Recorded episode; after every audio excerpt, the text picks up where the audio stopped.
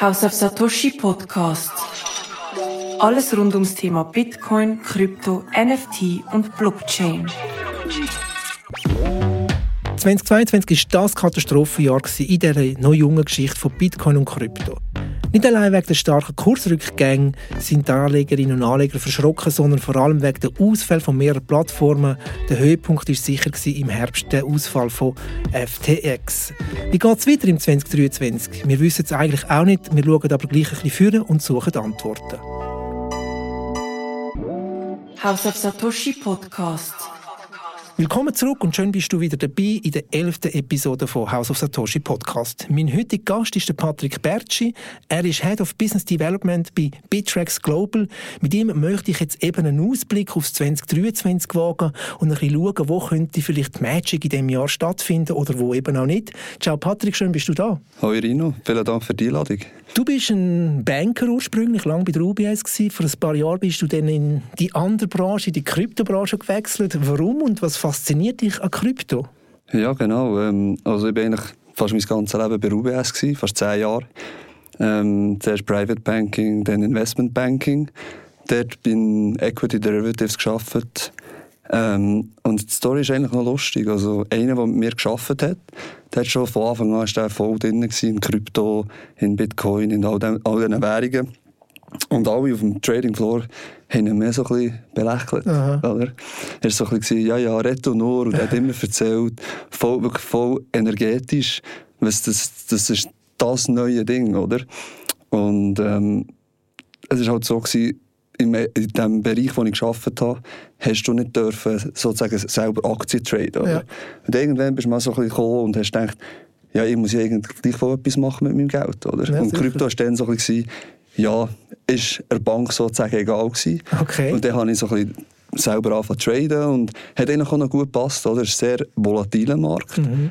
Und Derivatives ist eigentlich auch sehr basierend auf, auf der Volatilität. Mhm. Oder? Und hat mir das eigentlich recht gut gefallen. Und der Kollege ist dann noch relativ früh mal, das ist dann im, ja, im Bullrun 17, mhm. ist dann er gegangen und hat bei angefangen zu arbeiten. Und hat ihm ein bisschen erzählt und ein bisschen Stories und ein bisschen hier und ein bisschen dort. Und irgendwann habe ich dann auch gesagt, hey komm, jetzt habe ich so viel Zeit investiert, bin ich wirklich in das Rabbit Hole, sagt man ja gerne, eingetaucht und hat mich voll gecatcht. Mhm. Und dann habe ich gesagt, hey, ich habe so viel Zeit investiert neben dem Arbeiten und schon schon viel geschafft. Irgendwie passt es nicht mehr mit dem sage jetzt mal, mit meinem persönlichen Leben, mhm. das ich eigentlich noch führen will. Mhm. Und dann habe ich gesagt, also komm, jetzt mache ich eigentlich so ein bisschen die Passion, die sich entwickelt hat, über die letzten paar Monate mache ich halt zu meinem Beruf. Und hier bin ich. Bei genau. ähm, reden wir doch mal schnell. Wer ist? Viele kennen wahrscheinlich Bittracks Global nicht. Kannst du kurz, ohne grossen Werbepitch, aber erzählen, wer ihr sind? Klar, klar. Ähm, also wahrscheinlich die, die es nicht kennen, sind die, die ein bisschen später dazugekommen sind. Ähm, früher waren wir so ein das Binance, gewesen, also so wie Binance heute mhm. ist. Oder? Also, also Kryptobörse. Wir sind ganz einfach eine Kryptobörse, fokussierend auf Spot-Trading. Also wir haben keine Derivatives, keine Perps, keine NFTs oder was auch immer fancy, dass es schon noch gibt. Ähm, ja, sie waren früher die grösste, gewesen, dann relativ müssen zurückskalieren, halt einfach aus regulatorischen Gründen und sind jetzt ähm, ja, eine der wenigen regulierten Börsen in Liechtenstein, ähm, aber auch in Bermuda und in Amerika. Eben, ihr seid global unterwegs. Genau. Ähm, was machst denn du dort den ganzen Tag? Das ist eine gute Frage. das frage ich immer. Also am, am, Morgen sicher die Kaffeemaschine anladen, ja. das ist das Wichtigste, oder? Ja. Nein, ähm, jetzt letztes Jahr bin ich extrem viel unterwegs gewesen. Ähm, in Krypto ist, ist, halt, ist immer noch so der, sag jetzt mal, der wichtigste Punkt, wo wir jetzt sind, ist so die Adoption vorwärts zu treiben, oder? Mhm. Und wegen dem sind sehr viele so Konferenzen, die organisiert werden. Und da bin ich halt vielmals an solchen Konferenzen dabei, ähm, für Kunden dort zu treffen, neue Kunden zu akquirieren, ähm, aber halt auch sage jetzt mal, so einen Wissentransfer zu machen zu Leuten, die sich dafür interessieren. Und da rede ich halt auch an solchen Konferenzen. Aber jetzt ähm, sehr spezifisch, ähm, was ich mache, eben Head Business Development, was heisst das wirklich? In Krypto ist, ähm, arbeiten mit den grössten Kunden zusammen, die wir haben, so die Corporates, die Institutionals, ähm, die sind unter anderem High-Frequency-Traders, Hedgefonds, Market Makers. Ähm, das ist sicher ähm, eines der grossen Dinge, die wo, wo, wo mich beschäftigt am Tag. Dann ähm, das ganze Lending-Business, also wir haben ein Lending-Business aufgebaut vor Exchange, ähm, das habe ich geleitet und endlich aus dem Boden treten. Und ja, halt einfach das allgemeine Trading und, und unter anderem auch Staking ist so, mhm. so der Revenue Stream, der noch zu mir gehört. Bleiben wir noch jetzt gerade schon beim Thema Börse. Für viele Anleger, ähm, vor allem vielleicht für die, die noch nicht so geübt sind, ist letztes Jahr ein Horrorjahr mit dem Ausfall von FTX. Das Vertrauen ist jetzt auch verloren gegangen. Hey, shit, mein Vermögen, das ich dort äh, drauf kann, ist jetzt plötzlich verschwunden. Andere Plattformen sind auch verschwunden. Kannst du verstehen, dass jetzt verschiedene Anlegertypen äh, verunsichert sind und sich Sinn und Zweck von so Börsen hinterfragen? Absolut. Also, es ist eigentlich noch, ja, eine lustige Story ist es nicht, oder? Aber ähm, ich bin dann, wo das Ganze ein bisschen rausgekommen ist, also bevor es überhaupt so publik ist mhm. auf Twitter, ist es zuerst auf Twitter gewesen, ein paar Tage später ist es dann in den normalen Medien gekommen und dann hat das Ganze angefangen anfangen drehen, das ganze Rad. Und eben dann bin ich auf Lissabon geflogen, eben so eine Konferenz, die organisiert war von Solana, also mhm. Breakpoint heisst die. Mhm. Und das war natürlich Hauptsponsor war FTX. Ja. dann bin ich dort am Freitag angekommen und dann hat FTX noch eine Party geschmissen. Wahrscheinlich eine fette Party. Ja, ja, es war eine relativ fette Party, gewesen, so wie es sich in Krypto ja. halt so ein bisschen gehört, oder? Ja. Und der sind die ersten Rumors umgegangen, oder eben, dass, dass da die Insolvenz wahrscheinlich mhm. kommt. Und ich habe so gedacht, wie kann das sein? Oder? Eigentlich äh, an dem Event, wo innen gehört, also mhm. wo sie der Main Sponsor sind, fällt das ganze, ganze Hamsterrad an zu drehen. Und ähm, nein, eben, um, um darauf zurückzukommen, das war so ein der erste Punkt, gewesen, wo ich mich selber auch gefragt habe, als ich in die Industrie mhm. bekomme, ist, wie kann es sein, dass ein Exchange eine Plattform ist zum Traden und gleichzeitig ein Custodian ist. Mhm. Oder?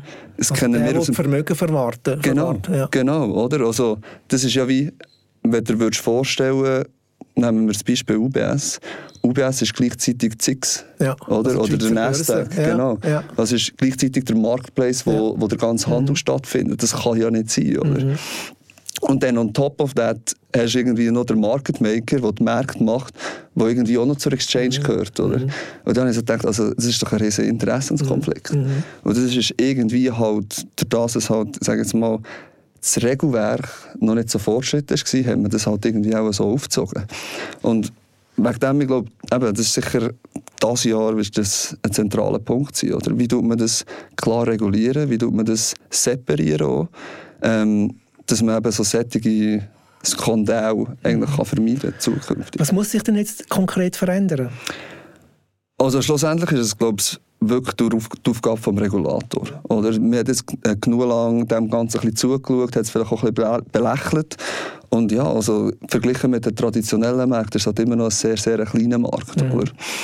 Und ich glaube, Amerika hat halt da so ein bisschen eine Vorreiterrolle. Ich glaube jetzt da die SEC und CFTC, also die, die der, ähm, den Aktienmarkt regulieren und die, die den Commodity Market regulieren, müssen sich halt mal einig werden, wer das jetzt von ihnen reguliert. Mhm. Oder? Das Problem ist, wir wissen nicht, was ist es für eine Assetklasse. Mhm. Oder? Ist es wirklich eine Assetklasse oder nicht? Ja, das, ist es Rohstoff? Ist es, was ist es? Oder? Das ist es Aktie ja. oder ist es einfach ein Software-Layer? Ja. Oder? Also, ich glaube, dort müssen wir jetzt wirklich... Was ist deine Meinung? Ja, das ist eine gute Frage. Das ist, ich glaube, du kannst es nicht aktuell als Krypto ähm, klassifizieren, oder? Aber innerhalb von Krypto gibt es so viele verschiedene Sachen. Du hast auf der einen Seite, ja, ich würde sagen, gewisse Sachen sind Securities. Mhm. Das sind sicher die Tokens, die hinter dran eine Gesellschaft haben, die mhm. operativ sind, wo das Ziel ist, irgendwelche Gewinne zu erwirtschaften, ist für mich eine Security. Oder? Mhm. Dann hast du Bitcoin zum Beispiel. Was ist Bitcoin? Mhm. Auch eher eine Commodity. Ja, so wie Gold oder so ja, etwas, oder? Ob schon, dass es ja überhaupt nicht wie Gold ja. ist. Also wenn man die Korrelation anschaut, mhm. aktuell, ist ja eigentlich fast gegenteilig. Mhm. Ähm, aber ja, schon eher so würde ich jetzt Bitcoin mal klassifizieren. Dann hast du Stablecoins mhm. oder vielleicht auch Ripple, oder? wo mhm. ihr Ziel eigentlich ist, der Zahlungen eigentlich zu vereinfachen. Ja. Die 24-7 zugänglich zu machen und vom einen Land ins andere mhm. Land ohne grosse Gebühren sozusagen den Intermediary eigentlich rauszunehmen, mhm. oder? Wegen dem, es sind so viele verschiedene Sachen, oder? Nehmen wir ein anderes Beispiel, Ethereum, Polkadot zum mhm. Beispiel. Polkadot ist ziemlich ein klarer Fall.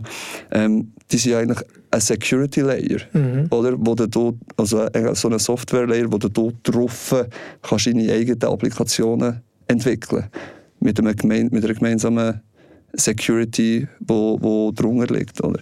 Mit dem, was ist es wirklich? Also für ein Family, wenn du jetzt ein Family Office gehst, fragen oder irgendeine Ja. Bank, Ja. die sagen, ah ja, das ist einfach ein, das tun wir klassifizieren als Alternative Investment. Mhm. Well, würde jetzt nicht wirklich zustimmen. Ja.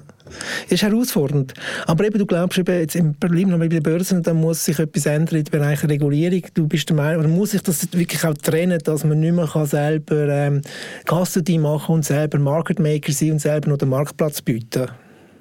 Oder muss man es dann einfach mit mehr Sicherheiten schaffen oder irgendwie Zertifizierungen, dass ich als Investor auch weiss, hey, mein Geld ist safe? Ja, also ich glaube wirklich, eine gewisse Segregierung muss stattfinden. Ähm, was wer darf machen. Eben, dass du vielleicht sagst, hey, schau, das ist jetzt der Verwahrer, also das ist sozusagen meine Kryptobank, die verwahrt einfach meine Kryptos.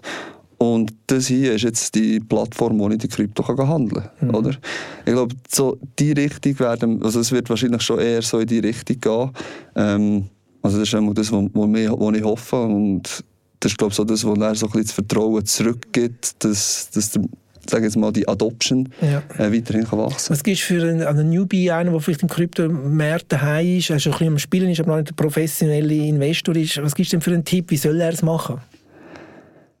Ja, oder? Das ist, dann, das, ist dann, ähm, das ist eine sehr gute Frage. Oder? Ähm, du hast ja das Thema jetzt also das Self-Custody, Ja. oder, wo jetzt immer mehr aufkommt. Ich muss meine zwölf Wörter sozusagen, also der Seed Phrase Backup Zugangsdaten, die zwölf Wörter selber verwahren auf einem Stück Papier, in einer Hardware-Wallet oder auf einer Metallplatte, whatever, oder? Das meinst du? Genau, genau. Und du bist dann eigentlich sozusagen verantwortlich Ja. für, deine, für deine Vermögenswerte, Ja. oder? Also keine Bank oder was auch immer.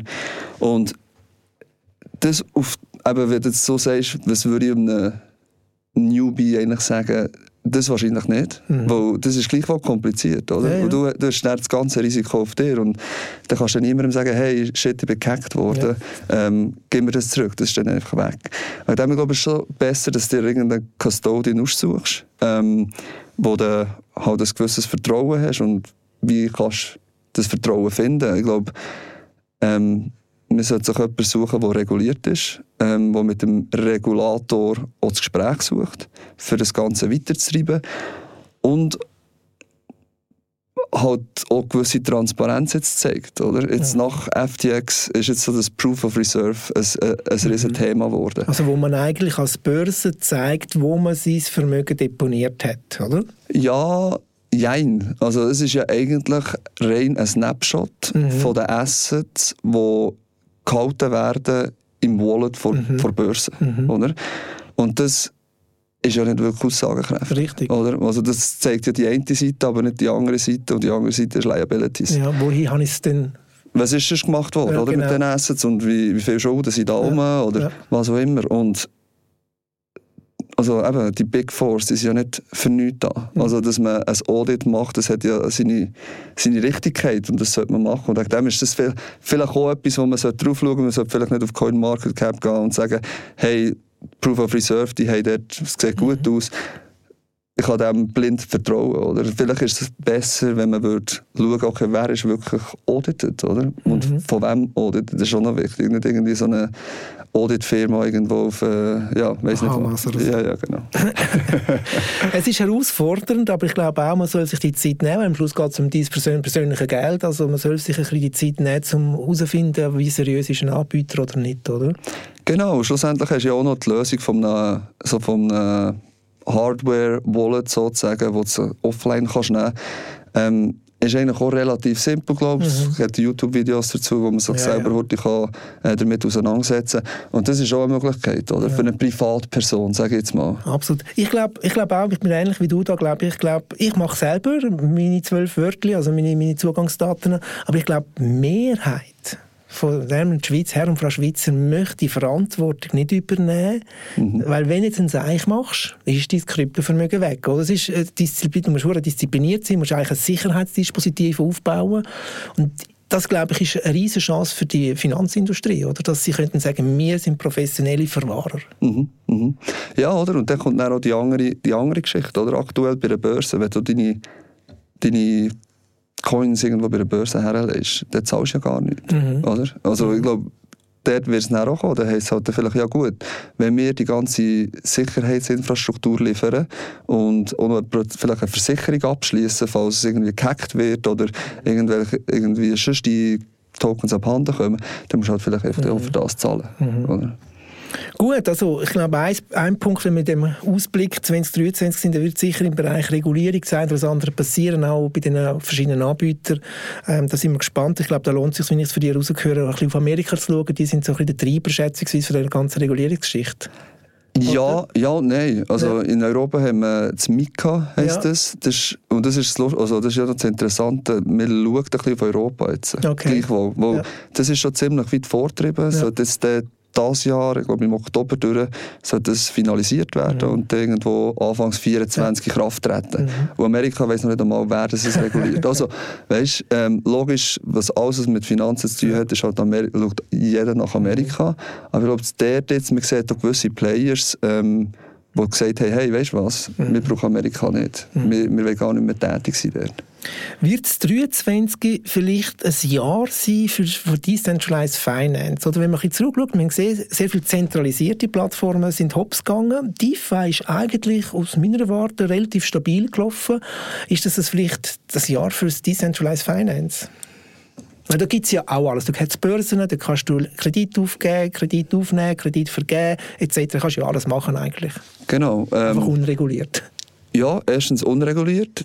Äh, du weißt halt nicht, mit, wer das deine Gegenpartei mhm. ist. Oder? Das ist natürlich ein Problem für vor allem institutionelle Investoren, ja. die sich das, sag jetzt mal, Reputationsrisiko nicht leisten können. Mhm. Ähm, für Privatpersonen, also ich, finde es, ich persönlich finde DeFi, ob schon, sie in CeFi arbeiten, äh, fantastisch. Mhm. Oder? Also die ganzen Applikationen, die da sind. Ähm, Was fasziniert dich? Was ich super finde, ist, du hast niemanden zwischendrin. Ja. Oder? Du hast niemanden zwischendrin und wenn du vielleicht in einem Pool auch noch mitmachst, mhm. ähm, bekommst du sogar noch einen gewissen Teil der Profits. Mhm. Oder? Mhm. Also, diesen ganzen Gedanken finde ich super. Ähm, wo, und es zeigt auch eine Stress Stresssituation, oder? Es ist nicht menschliches Versagen. Mhm. Es ist wirklich ein Code. Und man sagt so, Code is law. Ja, genau, genau. genau. Oder das ist so ein Sprichwort. Und das finde ich super, weil ja. schlussendlich du weißt, auf was du einlässt. Und wenn es halt in die andere Richtung geht, dann mhm. ja, shit happens, oder? Mhm. Aber du hast es gewusst. Weißt? Ja. Ja. Und es ist nicht so wie jetzt in dem Fall von FTX, wo du eigentlich davon ausgegangen bist, ja, hey, das ist alles safe. Mhm. Und dann plötzlich wird dir der Boden unter den Füßen vorgezogen mhm. und ist es eben gleich nicht. Mhm. Und ich finde DeFi super. Ich würde jetzt, es ist schwierig zu sagen, ob es das Jahr von DeFi wird, weil mhm. das ist eigentlich das, was wir vorhin angesprochen haben, oder? Für einen Laien, für einen Newbie kann DeFi extrem schwierig zu verstehen sein mhm. und irgendwie auch ein bisschen verwirrend. Ja, oder? absolut. Und auch dort hast du ja nicht irgendwie ein centralized body, das dich schützen. Mhm. Also es ist wirklich, eine, wirklich Selbstverantwortung, was du da drinnen machst.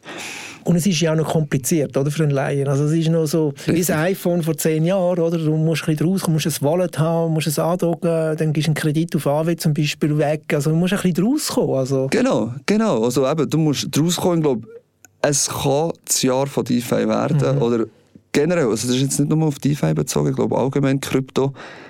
Ich glaube, wenn du wirklich die Mass Adoption erreichen willst, musst du wie die Applikationen zwar auf einer Blockchain ähm, bilden, also du musst die darauf entwickeln, mhm.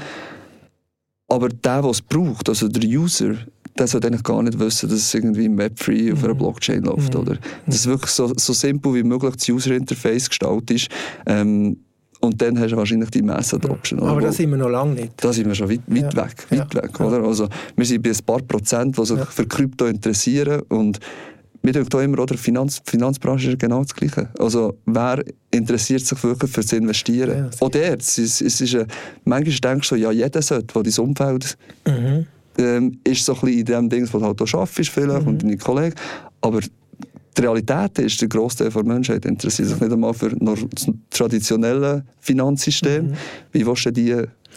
Aber ich weißt, ist vielleicht nicht eine Chance, dass jetzt vor allem auch jüngere Leute, oder, die mhm. eigentlich 7, 24 können eine App abladen können, irgendwie einen lustigen Coin, Token, Shitcoins, NFT kaufen, verkaufen, dass die mit dem das nachher könnten auftreiben auch die älteren Generationen. Genau, und wegen dem, wenn du so ein, ein ansprechendes User-Interface mhm. gestaltest, ich glaube, dann kann es eben wo einfach ist und das vielleicht noch so ein bisschen auf eine spielerische Art und Weise, mhm. ähm, dann, ja, dann sind wir sicher, sicher auf einem guten Weg, dass wir die, die Adoption mhm. erreichen. Braucht noch Zeit, aber es ist ja cool, wenn man früher dabei ist. Das ist ja mhm. wie beim, ähm, beim Hype, im Internet 2000. Die, die früher dabei waren, haben gelernt, sind haben auch vielleicht verloren, aber ähm, vieles Gutes ist überblieben und das Internet gibt es immer noch. Ist noch nicht weg, oder?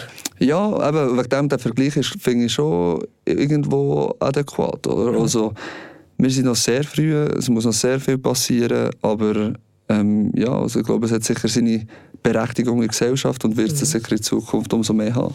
Das Gute in diesem Jahr war ja, die ersten drei Wochen sind super gewesen, oder? Die Kurse sind auf, die meisten. Jetzt könnte natürlich wieder ein FOMO-Effekt anlaufen und die Leute, ich habe gestern glaube ich auf Blick gelesen, Bitcoin wieder über 20'000 ähm, und das zieht natürlich jetzt plötzlich wieder Leute an. Ist das eine Gefahr, Bären fallen? Ja, es ist, es ist ist mega interessant, oder? Krypto jetzt einmal über die letzten Bullruns her oder die letzten Jahre, ob Bear, Bear oder Bull, ist sehr Retail-getrieben mhm. oder? Und Retail ist eben genau getrieben durch Emotionen, mhm. oder? Und dann denkst du, yeah, hier ist wieder ein Hype, oh, ich muss unbedingt dabei sein, wie du gesagt hast, FOMO rein, Vollgas, oder? Mhm. Und ich denke schon, dass es ist immer noch sehr Retail-getrieben, aber es ist schon mehr institutionalisiert worden. Mhm. Also aktuell die Volumen, die man sieht, sind hauptsächlich von, von, von, von juristischen Personen, mhm. oder? von Corporates, mhm. die da traden. Ähm, aber ja, jetzt genau der, oder? Jetzt du fragst Bärenfall oder nicht. Ähm, ich glaube, der Haupttreiber von, jetzt, von diesen drei Wochen war so ein bisschen der, der Short Squeeze gewesen, mhm. ähm, wo die Liquidität per se ist sehr dünn war, mhm. hat man gesehen. Mhm. Ähm, hauptsächlich getrieben aus Asien, ähm, die Kursanstiege, jetzt vor allem auch jetzt gerade über ja, das Wochenende ist ziemlich, ziemlich gut gewesen. Sind wir eigentlich wieder auf Levels gekommen wie vor FTX, mhm. oder? Bevor mhm. das passiert ist. Mhm. So, gut, wir haben es verdaut. Mhm. Ähm, bin ich mir noch nicht so sicher, weil es, hat, es sind immer noch gewisse Cases, die noch nicht geregelt sind, mhm. ähm, die davon betroffen waren. Ähm, ich glaube, es war wirklich so ein kleiner Short-Squeeze. Ähm, das hat viel sind short gegangen und ja. haben Short-Positionen gehabt und jetzt ist das auf und die sich wieder müssen eindecken mhm. mhm. ähm, für das können glattstellen. Oder? Okay. Dem, ich glaube nicht, dass es jetzt ein Zeichen ist für den nächsten Bullrun. Logisch, wenn der Blick irgendwie darüber schreibt, dann kannst du, oder deine Großmutter davon wieder, wieder ein paar Tage erzählen, dann musst du meistens aufpassen, dass du, dass du so schnell wie möglich wieder rauskommst. Also die Handbremse nach wie vor ein bisschen angezogen haben. Aha, aha.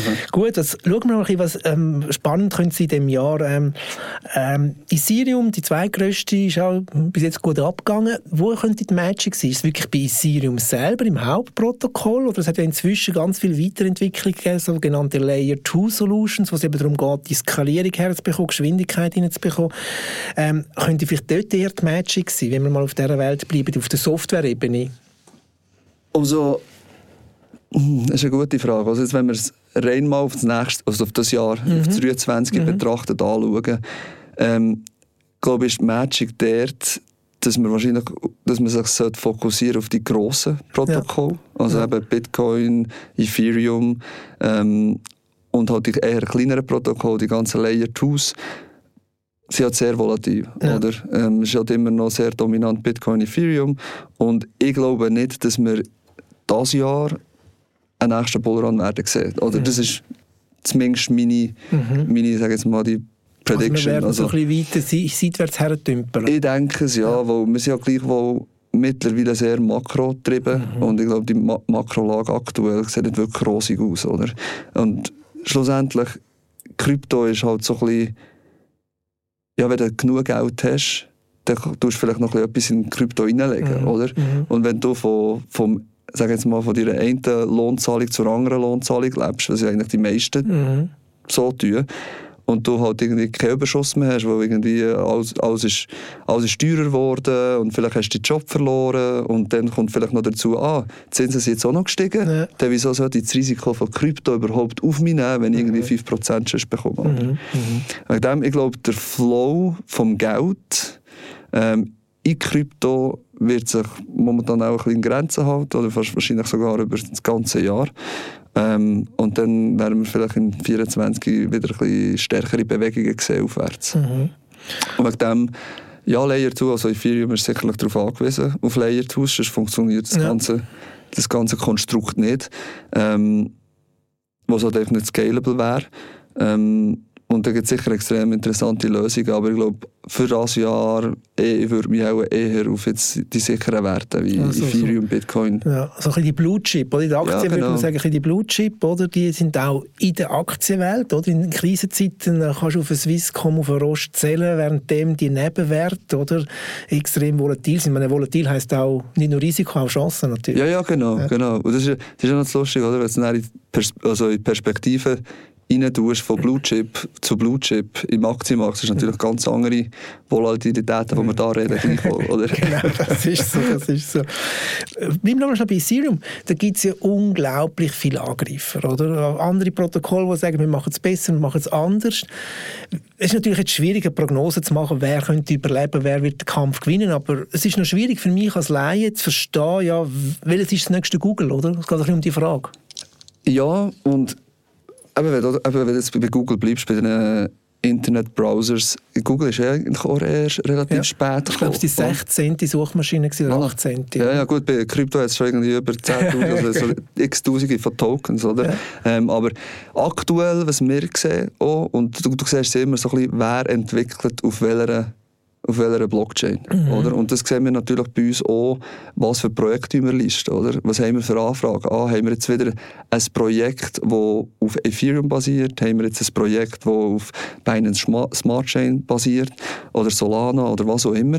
Ähm, und es ist schon immer noch so der Trend, dass Ethereum sicher der grösste ist. Mhm. Und das mit Abstand. Mhm. Oder? Also ich glaube, da, da, das ist keine Frage. Und sie sind auch die, die, sage jetzt mal, revenue-mässig, halt auch, ja, jetzt auch in, in diesen Zeiten irgendwie, gleich wo irgendwie um die 3 Millionen Revenue am Tag machen, mhm. oder?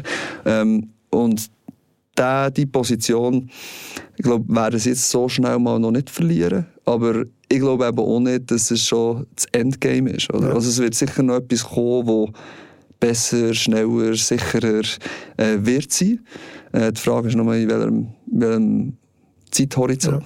Ja. ich sage immer, das kommt dann plötzlich, plötzlich taucht der auf, wie Google ist plötzlich da und alle nutzen Google. Genau, genau, ja, ja, genau. Also, eben, es gibt sicher interessante Projekte, die jetzt mal mit Ethereum probieren zu konkurrieren mhm. oder werden kommen. Ähm, aber aktuell sehen wir schon eher Tendenz Ethereum oder halt auch Binance Smart Chain, wo, wo ziemlich stark unterwegs ist. Also wenn ich jetzt dich höre, eben, wenn man etwas macht, sollte man sich ein bisschen fokussieren so ein bisschen auf die Blue Chip, auf die sicheren Werte, wo, wo weniger volatil sind, immer noch volatil, aber vielleicht ein bisschen, du weißt, was du hast eigentlich, oder? Ja, also eben, man, man sagt ja immer so schön in Krypto no financial advice. Oder? Ja, ja, genau. Ähm, aber ich glaube, das Wichtigste ist, wenn du dich schon für Krypto interessierst, dann such dir etwas und such dir es am besten auch long-term aus. Oder? Ja. Probier dich wirklich damit zu befassen. Ähm, lese alles, was du kannst, informier ja. dich. Und auch der, das ist, für mich ist es auch ein Rätsel. Also ich selber kann mich ja nicht auf alle fokussieren. Ich habe auch meine zwei, drei, die ich sehr, die ich sehr interessant finde, persönlich. Und auf die habe ich mich fokussiert. Oder? Was ist das? ja, das, also, das es gibt zwei Grundsätze, eben No Financial Advice and Do Your Own Research. Genau, genau. Aber vielleicht kannst du gleich mal... Do, do Your Own Research. Ähm, eben, ich habe meine zwei, drei Layer Ones. Ähm, ich glaube, du willst es hier gescheiter nicht sagen, aber schlussendlich, wir arbeiten mit so vielen Layer. Ones zusammen bei uns auf der Börse.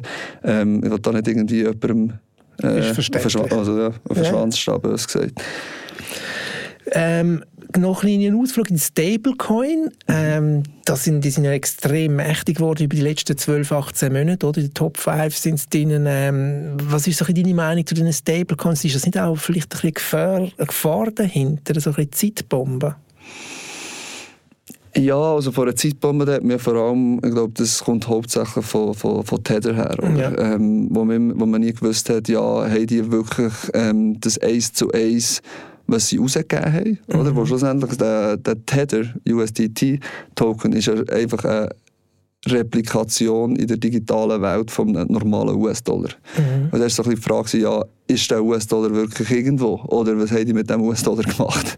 ähm, und ich glaube, das ist jetzt schon relativ lang, wo man über das spekuliert und also speziell nach dem, was jetzt passiert ist, also wenn sie sich da nicht ähm, ja, langsam auf den richtigen Weg hätten gemacht. Also das, das, ja, dann verstehe ich sicher mhm. nicht.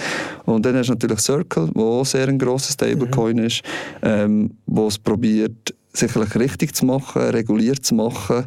Ähm, von dem her, ja, aktuell siehst du halt die, die ganzen Stablecoins vorhin, ist ja ganz normal, oder? Du tust dein Geld eigentlich in Cash parkieren und wartest, bis, bis die Lows da sind und dann tust dann werden die Stablecoins wieder oben runterkommen oder werden irgendwo tiefer runter sein und dann hast du wieder mehr investiert sozusagen in, in halt die, mhm. all die anderen Protokolle.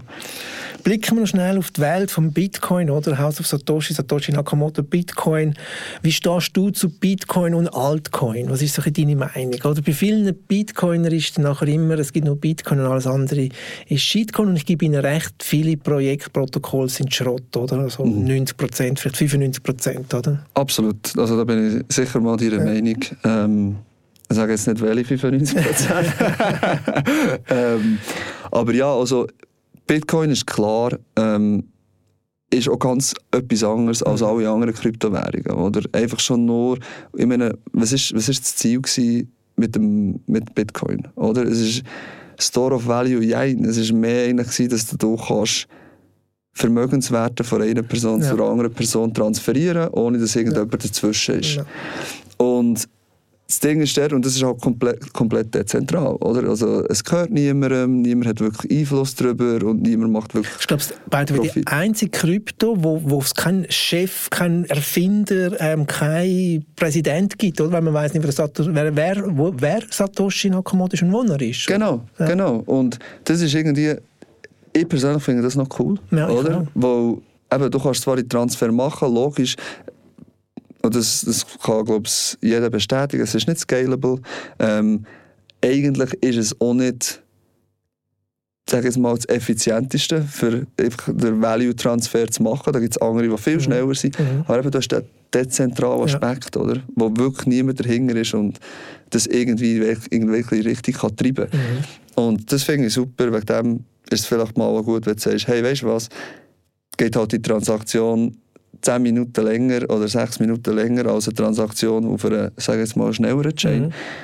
So bietet, oder? Aber dafür weißt es funktioniert, du weißt genau, es sind ähm, die gewisse Anzahl, die gemeint wird, mhm. oder die 21 genau. Millionen. Und dann ist fertig. Es ist berechenbar. Oder? Ja, es ist genau. berechenbar. Eigentlich sehr simpel, ja. oder? Ja. Und bei vielen anderen ist dann meistens ein das, ja, es ist extrem komplex. Also ich muss manchmal schon die White Papers lesen und muss sagen, ich muss da irgendwie noch eine Second Opinion haben, oder, dass ich ja. rauskomme. Ja. Ähm, probiere es so komplex zu machen ähm, und ob es wirklich besser ist, ist die andere Frage. Ja. Und nachdem, ja, Bitcoin hat sicher seine Berechtigung ähm, im ganzen Ökosystem. Aber eben, ich glaube, Scalability irgendwann mal und der Store of Value, das ist ein Ding, aber ich glaube, es, kommt schon mehr, es geht schon mehr so in eine Software-Richtung, wo es halt einfach wie eine Software-Layer gebraucht wird, Krypto in mhm. Zukunft. Und dass sie halt einfach andere Technologien viel besser, neuer, schneller und mehr, also besser scalable. Wir stehen ganz am Anfang von der Entwicklung. Wir werden sehen, wo heute die Reise geht. Wir sind bei 30 Minuten durch. Patrick, vielen Dank. Wir können stundenlang noch schwätzen. Finde ich super spannend. Ja, danke dir vielmals. Aber danke, dass du gekommen bist. Und ähm, dann hoffen wir doch, dass ähm, das Kryptowinter dieses Jahr verschwindet und dass wir wieder in den Frühlingssommer kommen. Ja, da wäre ich auch froh. Ja. Würde auch wahrscheinlich unserem Portfolio Freude machen. Absolut. Danke vielmals, dass du da bist. Ja, danke vielmals, dass ich kommen Merci, Rino. Das war die erste Folge im 2023. Wir kommen wieder in zwei Wochen. Dann ist mein Gast Sina Meier. Für mich ist sie so die inoffizielle Krypto-Queen der Schweiz. Mit ihr plaudere ich dann auch über Bitcoin, Krypto und auch Frauen im Crypto-Space. Das ist ihr ein grosses Anliegen. Schön, dass du dabei gewesen. In zwei Wochen wieder. Bis dann. Schöne Zeit und bleib gesund. Ciao. House of Satoshi Podcast. Alles rund ums Thema Bitcoin, Krypto, NFT und Blockchain. Música